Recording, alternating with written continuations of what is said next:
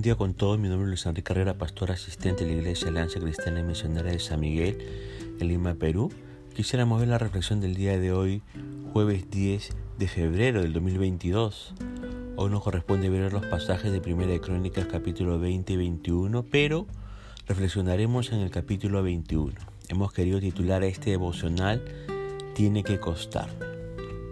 Basado en el versículo 1 de este capítulo 21 de Primera de Crónicas, nos preguntamos ¿quién tienta a David? ¿Y a qué lo tienta? Bueno, quien tienta a David es Satanás. Usted sabe que Satanás significa adversario, oponente. Él es su peor enemigo si es que usted es cristiano. Satanás le odia. Él se opone a todo lo bueno y todo lo que es santo de Dios para su vida, sano de Dios para su vida. ¿no? Él hará todo lo diabólicamente posible para apartarle del propósito de Dios.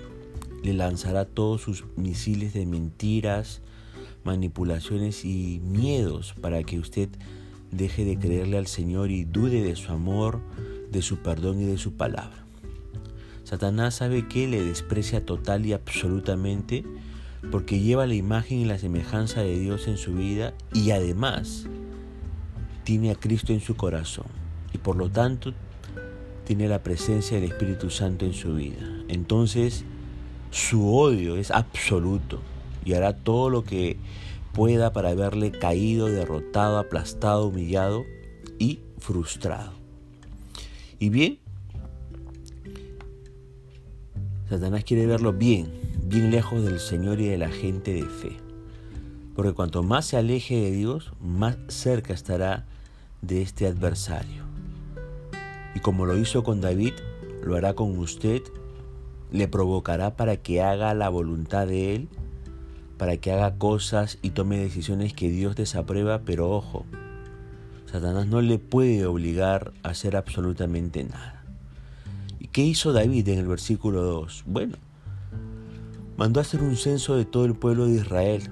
En otras palabras, hizo lo que quiso hizo lo que Satanás puso en su corazón y en su mente. No consultó con el Señor y ni siquiera lo tuvo en cuenta. Ahora, piense en las decisiones que ha tomado o en las cosas que viene haciendo. Dios las aprueba, habló con él al respecto, buscó la dirección suya o se dejó llevar por sus propios impulsos haciendo lo que quería. Basados en el versículo 3 y 4 nos preguntamos quién trata de, entre comillas, frenar a David y con qué resultados. Bueno, Joab se resistió, ¿verdad? A lo que David le había encargado o demandado, ¿no? Y se resistió al entender que una acción así implicaba un pecado, ¿no? Pero David no quiso ceder y el censo tuvo lugar. No está claro en realidad por qué hacer el censo era pecado y por qué Dios lo desaprobaba. Pero podemos suponer dos posibilidades. Una, porque eso indicaba que David confiaba más en la fuerza militar que poseía que en el poder de Dios. La otra posibilidad porque la manera de realizar el censo era contraria a las instrucciones dadas por Dios según Éxodo 30, versículos del 11 al 16. Si es la primera opción, el pecado estaría en la motivación de David, una motivación arrogante y autosuficiente. Si es la segunda opción, el pecado estaría en la manera de llevarlo a cabo. Pero sea cual sea la razón, la idea del censo no venía de Dios sino de Satanás. Ahora, usted sabe que si nos sentimos autosuficientes y confiamos en nuestras habilidades en vez de Dios, pronto caeremos en las maquinaciones de Satanás. La autosuficiencia, escúcheme bien, nos aparta de Dios. Así que cuando sea tentado, examine sus deseos más profundos para comprender por qué la tentación es tan atractiva. Ahora, ¿qué resultados arrojó el censo según los versículos 5 al 6? Bueno, Había en todo Israel un millón cien mil guerreros que podían manejar una espada y 470 mil guerreros en Judá. Pero Joab no incluyó a las tribus de Leví y Benjamín en el censo. Pero, ¿a quién le importa el resultado si a Dios, según el versículo 7, le desagradaba? Ahora, ¿cómo reacciona David según el versículo 8? Dice este texto que David le dijo a Dios, he pecado grandemente al haber hecho el censo. Te ruego que perdones mi culpa por haber cometido esta tontería. Cuando David vio que había pecado, reconoció su culpa, admitió que estaba mal y le pidió perdón a Dios. Muchas veces, perdón, muchas personas quieren tener la bendición de Dios y los beneficios del cristianismo en su vida sin reconocer sus pecados ni su culpabilidad.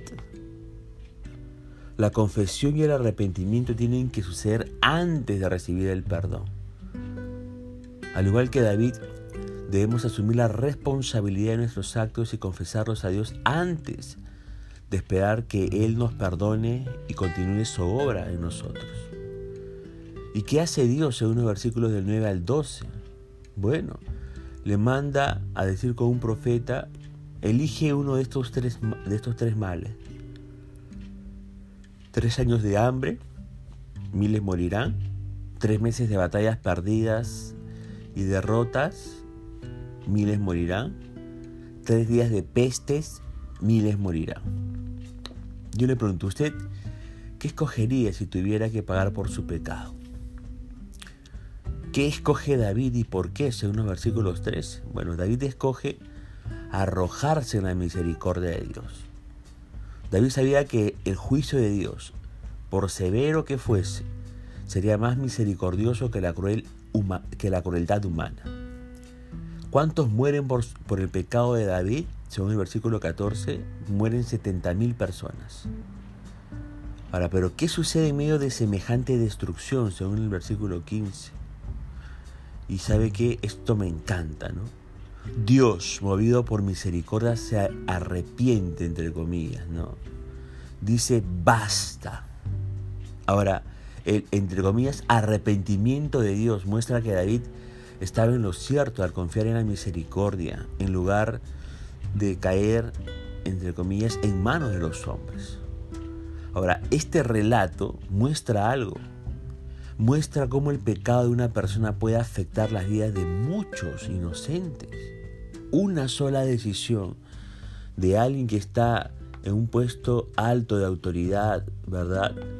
Puede afectar tremendamente la vida de miles de personas. Ahora, ¿qué ve David y qué decisión toma en los versículos 16 al 17 de este capítulo 21 de Primera Crónica? Mire, David levantó la vista y vio que el ángel del Señor estaba entre el cielo y la tierra con su espada desenvainada, extendida sobre Jerusalén. Entonces David y los líderes de Israel se pusieron tela áspera en señal de su profunda angustia y cayeron rostro en tierra. David, contrito, pidió a Dios que le juzgase a él en lugar de a la gente, por cuanto suya era la culpa por haber ordenado el censo. Ahora le pregunto, una cosa personal. ¿Hace cuánto que no ve al Señor en la palabra, en la oración y en la adoración?